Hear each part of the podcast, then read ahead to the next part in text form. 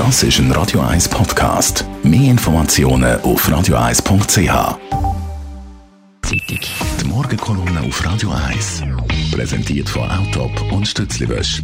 Wir bieten den Schlieren, Zürich-Tüfenbrunnen und am Hauptbahnhof professionelle Innenreinigungen an. Wir freuen uns auf Ihren Besuch.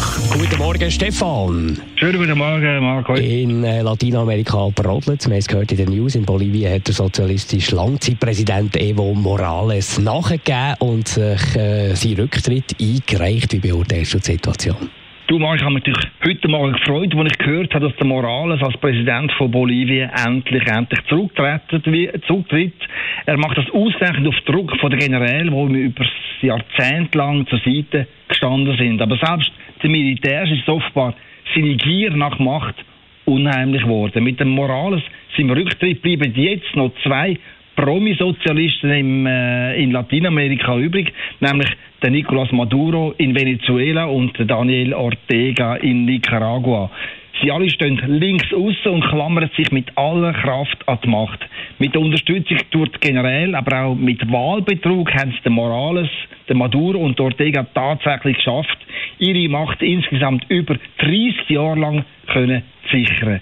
Mit dem angekündigten Rücktritt von Morales bleiben von dem unheimlichen Diktatorentrio jetzt noch der Maduro und der Ortega übrig.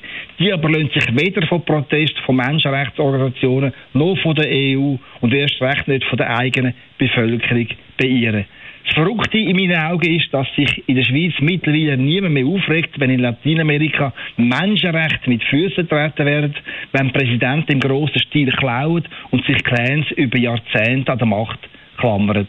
Und vor allem ist für mich unerträglich, wie gerade die Linke bei uns die Nase die Augen und das Maul zudrücken. Mehr noch sind gerade prominente Sozialdemokraten wie der Franco Cavalli, der Jean Ziegler oder der Zürcher SP-Mann Fabian Molina, wo immer wieder ihre Sympathie für die fürchterlichen Despoten in Lateinamerika ausdrücken. Umso wichtiger wäre es jetzt, nach dem Rücktritt von Morales, wenn die chronischen Bewunderer von Linksdiktaturen ihren Kompass neu einstellen würden. Für Gerechtigkeit, für Demokratie und vor allem für die Interessen der Bevölkerung. Dann aber müssen sich alle Lateinamerika-Versteher im sozialdemokratischen Lager endlich, endlich von den sozialistischen Kleptomanen in Nicaragua und in Venezuela lossagen. Das aber werden weder der Ziegler noch der Molina je über ihr Herz bringen. Danke vielmals, Stefan Barmettler, Chefredakteur von der Handelszeitung, seine Kolumne zum Nachlesen auf radio1.ch. Die Morgenkolumne auf Radio 1.